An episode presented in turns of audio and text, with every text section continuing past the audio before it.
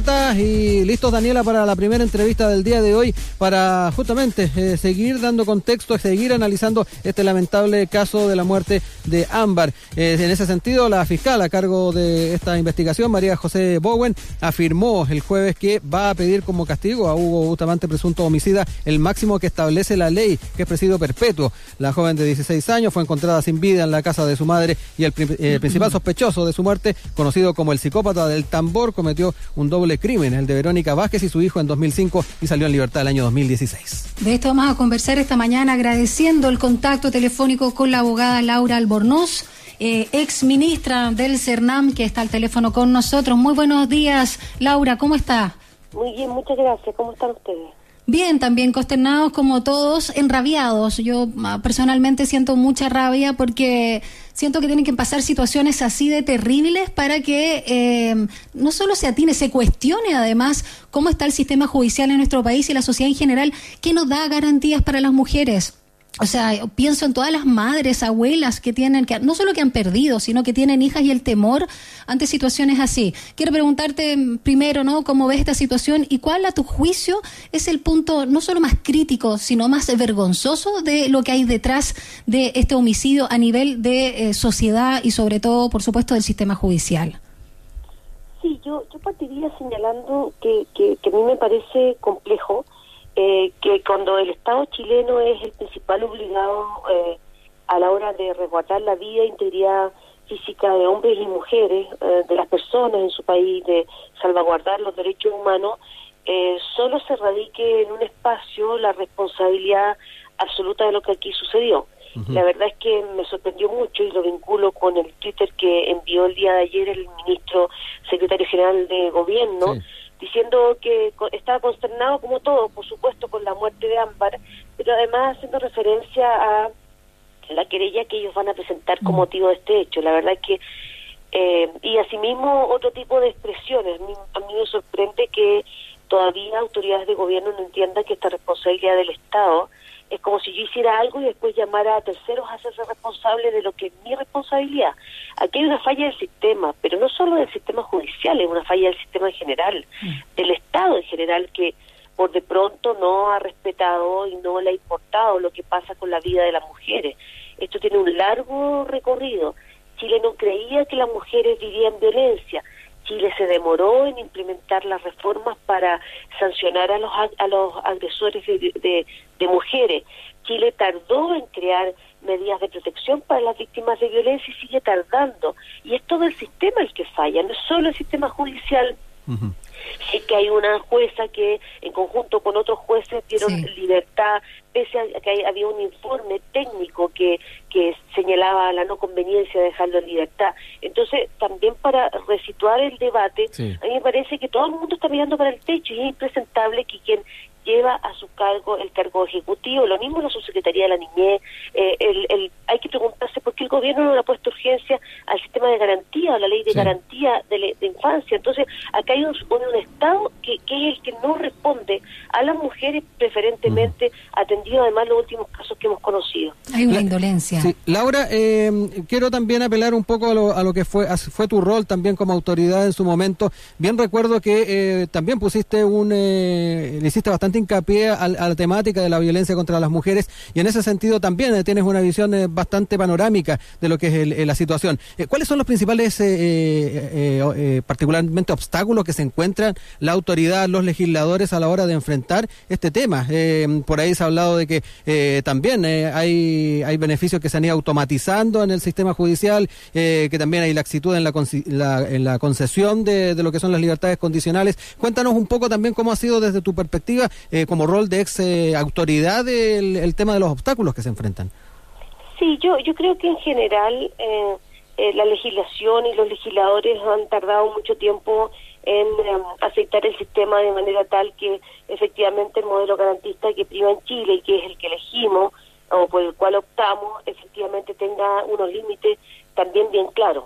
Y la garantía por la garantía no sirve cuando quien está por detrás es un sujeto que no tiene posibilidad de rehabilitarse, no tiene eh, capacidad para, para insertarse en la sociedad eh, y nosotros no tenemos capacidad como Estado para ni recursos, ni hemos invertido lo suficiente para darle la posibilidad de, de, rehabilitarse y de incorporarse. Eh, entonces me parece que, que efectivamente em, se, se, peca de ser demasiado principista cuando en definitiva lo que está por detrás también es la vida de los inocentes, de las personas que sufren eh, la desidia del Estado el incumplimiento de deberes del Estado. A mí me parece que, que se ha avanzado a pasos muy lentos, eh, que cuesta todo y se queda muy fácilmente en los eslogan.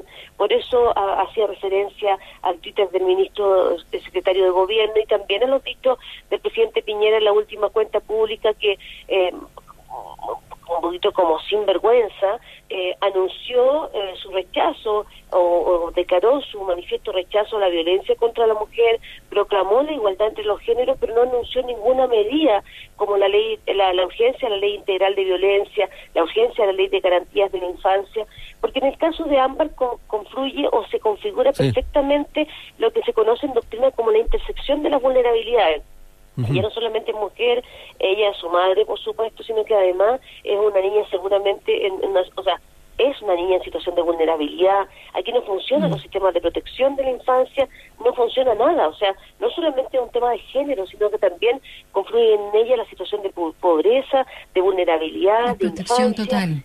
Entonces hay una desprotección total del Estado. Por eso digo que más que el sistema judicial, porque es incómodo plantearse solo la responsabilidad de un integrante del sistema. Y la verdad es que yo me pregunto con la misma fuerza, ¿dónde está la subsecretaría de la niñez? ¿Dónde está el gobierno poniendo la urgencia las leyes que se requieren? ¿Dónde hay más presupuesto para esto en vez de ahorrarnos en, las compensaciones tributarias o, o beneficios tributarios para las empresas? ¿Por qué no se ocupa ese dinero? Para crear un sistema de protección de niños que se encuentran vulnerables. Entonces yo también creo que hay retraso y hay varios responsables en esta situación particular como en tantas otras en donde hay una manifiesta eh, decidida por parte del Estado. Em, bueno, estamos conversando con la abogada Laura Albornoz, acá en Sin Tacos, en mi corbata, abogada y ex ministra del CERNAM, sobre el caso de Ámbar. Quiero volver, si eh, bien entiendo perfectamente lo que señala de este problema que tiene muchas responsabilidades en el sentido de que el sistema en general. Quiero detenerme nuevamente en el judicial porque finalmente es quien da las penas o las revoca o dejan, o, dejan impunidad.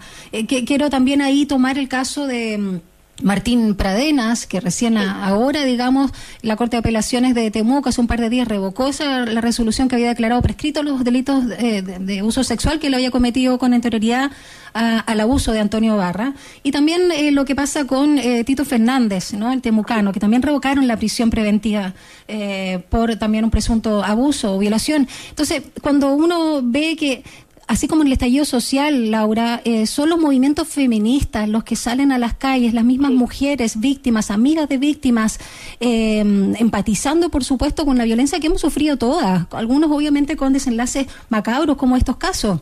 Pero eh, si no es por la presión de la ciudadanía, una vez más, insisto, el Estado y eh, eh uno de sus, eh, digamos, herramientas, como es el sistema judicial, no, no, no opera, es, es indolente. Quiero, quiero detenerme en eso. ¿Cómo ven los, las otras señales? Sí, yo creo que, a ver, nos, yo parto del supuesto de todos nosotros eh, convenimos, estamos de acuerdo en afirmar que no solamente la ley penal y civil es patriarcal, sino que el sistema judicial es patriarcal, está mm. configurado sobre un, orden un orden social que es eminentemente patriarcal y esto afecta a todos por igual. Aquí hay una persona inocente y eh, respecto de este tema. Somos todos criados en la misma sociedad, hombres y mujeres, de paso, claro, porque generalmente se le pide a las mujeres más responsabilidad que que a la de los propios hombres eh, o mayor eh, competencia en estas materias y la verdad es que es un sistema que funciona en base a lógica. Disculpen. Eh, y, lo, y, lo, observamos justamente en el, en el, pronunciamiento del Tribunal de Garantía en el caso de Antonia Barra cuando eh, no solamente hace una mala interpretación de la norma y ahí no, no notamos una deficiencia técnica, eh, sino particularmente eh, cuando se modifican las leyes en orden a agilizar, y usted lo decía, hacer de esto un protocolo rápido, de fácil despacho.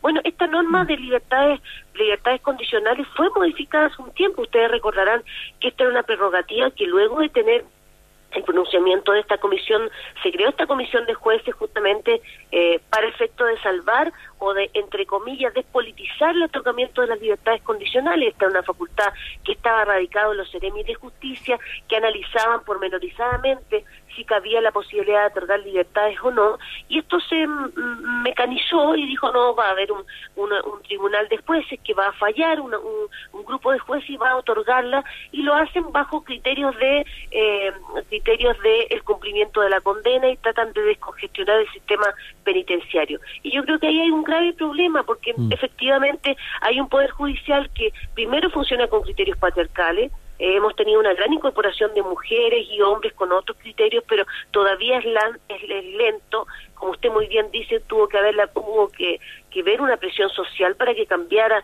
la Corte de Apelaciones y la Suprema eh, la, la, la decisión del Tribunal de Base pero pero insisto, nosotros estamos apuntando a cambio o, eh, que todavía no se han producido en el sistema judicial chileno, se sigue funcionando con criterios patriarcales. Los medios de comunicación muchas veces hacen lo mismo, el cuestionamiento que hubo ayer respecto a la participación de un perito falso que participaba sí, Francisco en Puga, creo que se llama. Entonces, claro, yo lo, único que quiero llamar con esto no le quiero quitar responsabilidad al sistema judicial que las tiene, sino que más bien quiero apuntar a que aquí es toda una ah, sociedad que funciona con un modelo eh, una lógica patriarcal que condena a las mujeres a vivir en esta situación o esta sensación permanente de impunidad. Eh, Laura, eh, ya que también estamos entrando en, el, en lo estrictamente judicial, eh, hay un tema que han relevado eh, bastantes abogadas en distintos medios de prensa que tiene que ver también con la supervigilancia de las ejecuciones de las penas. Es importante también entrar en ese tema, pareciera que no, no hay claridad o no hay seguridad respecto a que se pueda supervigilar el cumplimiento y estamos ahí también con las posibilidades que tiene la propia Gendarmería para realizar esta acción. Sí, yo creo que efectivamente se ha abogado, se ha abogado durante mucho tiempo por una ley de ejecución de penas que no, no tiene urgencia, no, no, no se eh, no, no, se lleva adelante y no se implementa, pero efectivamente eh, un tribunal de ejecución con intervenientes especializados podría efectivamente resolver este problema eh, y hacer mucho más accesibles los planes de intervención en las personas que se encuentran, planes de intervención para evitar que las personas que se encuentran recluidas puedan salir que ellos no tienen las condiciones y las y las y las, eh, las características necesarias. Yo creo que eh, esa, esa, ley también sería complementaria al modelo. Es que solamente lo digo porque mm. hay mucha gente que se piensa que una sola ley resuelve todos los problemas. Como en su tiempo era el que hubiera o no una ley eh, de femicidio. Aprobamos la ley de femicidio, a mí me tocó impulsarlo. Laura, ¿te puedes acercar, perdón la interrupción, un poquito más al teléfono que se escucha como que estuvieras debajo del agua? Ahí, ahí, está, como tapadita la boca.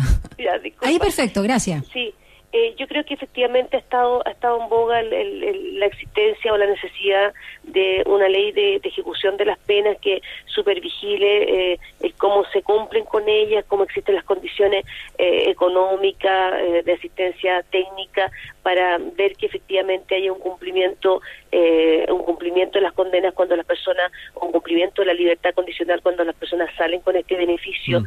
y, y efectivamente eso todavía no existe. Ahora yo me pregunto eh, podemos aprobar una ley así, hay los recursos en Chile, se destinarán los recursos en Chile para fiscalizar o para velar porque aquel, aquella persona que incumplió la ley y que fue condenada pueda llevar adelante el proceso de reinserción fuera del recinto penitenciario, ¿existe la disposición de recursos para eso? ¿O más bien lo que hay es una, entre comillas, una tendencia a crear leyes eh, que se afianzan en ciertos principios, pero que luego no existen los recursos para llevarlo a cabo? Esto ha pasado frecuentemente y caer en la tentación de aprobar leyes por aprobar si no existe la voluntad del Estado. Hoy día hablamos, mire, estamos hablando de este caso y la gente está poniendo ya rápidamente, ya le escuché a la alcaldesa Evelyn Matei hablar, hablando de la necesidad de reponer la pena de muerte. Entonces mm. también aquí hay una utilización política de ciertos hechos que mm. a mí me parece preocupante si queremos tomar la administración de justicia en serio. Entonces si no tenemos los recursos, no, no hablemos, evaluemos la necesidad de una ley de cumplimiento de las condenas eh, y de, la necesidad de que ella venga acompañada de recursos para llevarlo adelante. Pero ¿qué es lo que pasa? Que la gente cuando ya se habla de la cantidad de recursos que se invierten anualmente por cada persona recluida en recintos penitenciarios, el país se escandaliza porque dice que plata más mal invertida. Entonces, por una parte, somos como contradictorios, no sé si me entiende. Por una parte, queremos más reinserción, pero eh, nos enojamos por la cantidad de dinero que se invierte en los delincuentes, que están en los recintos penitenciarios. Queremos más protección a las mujeres, pero al mismo tiempo queremos recursos, los recursos se destinan en otras cosas. Entonces, de nuevo, yo creo que hay una falencia en el sistema judicial que duda cabe. ¿ah? Creo que hay un problema... ¿Perdón? Sí, no, termina la idea creo que hay un problema en la formación de los jueces, que duda cabe. Empezamos mm. tarde en la formación de ellos en materia de género, es así, se empezó más tarde. Chile aprobó la Convención para la Eliminación de todas las formas de discriminación contra la mujer 1989, casi terminando la dictadura y presionado por ese contexto, digamos. Pero Chile ha avanzado lo suficiente, no. Si nosotros hace pocos años atrás, recuerden ustedes que la ley de violencia contra las mujeres se aprobó la primera en 1994, mm. donde la violencia contra las mujeres tenía el carácter de una falta, de una falta. Entonces, la verdad es que tengamos también la dimensión en el contexto del tiempo y avance. Eh, a mí me parece que aquí nadie se puede sacar el bulto. Es impresentable que autoridades a cargo de distintas instituciones como la Subsecretaría de la Niñez, la Defensoría, el Ministro de Gobierno, le echen la culpa al empedrado.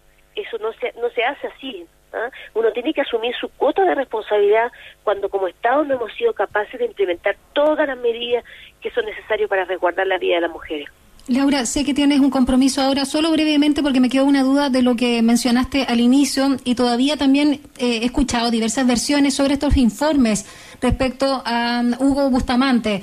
Eh, ahí preguntarte por el rol de gendarmería eh, porque se ha dicho también que todos los informes decían lo mismo y que se automatizó de alguna forma también la salida de él y otros reos, casi 800, eh, por parte de los jueces con esta eh, medida de mm, libertad condicional. Pero tú hacías em, alusión a un informe técnico, ese psiquiátrico, más allá de lo que uno puede ver en las entrevistas o, lo que se ha replicado en los dichos del propio Hugo Bustamante, por ejemplo, en las entrevistas de, este mm, conocido programa Mea Culpa de Carlos Pinto. Pero, ¿a, qué informe te referías tú? El informe que evacúa Gendarmería y que da cuenta de las capacidades de reinserción o de, reconocimiento de del delito que cometió, de la capacidad de reflexión psicológica, social, cultural del reo para habilitarlo o no habilitarlo a eh, someterse o, pedirse respecto de la libertad condicional. Ese informe que es integral, no es un informe en un solo aspecto, no es solo psiquiátrico, sino que es integral, dijo que no era recomendable que él saliera. Sí, y yo también escuché lo mismo, que era negativo en el fondo. Era negativo, y lo que hizo el tribunal fue decir, ¿qué, qué primó en, en, este, en este grupo de jueces? Fue si había cumplido la mitad de la condena o no. Y se tomó, eh, si tú me permites, un criterio economista o mecanicista para para dar lugar o no a la libertad de él. Sí, se entiende. Laura Albornoz, sí, muchas gracias por este diálogo, el poder eh, también tocar este tema que nos ha afectado tanto a la sociedad chilena, que nos tiene todavía consternados y obviamente hacer votos para que de una vez por todas se pueda eh, tomar las medidas del, del, caso y que estos casos ojalá no se vuelvan a repetir. Laura Albornoz, gracias. esté bien, chao Laura. Un abrazo. chao.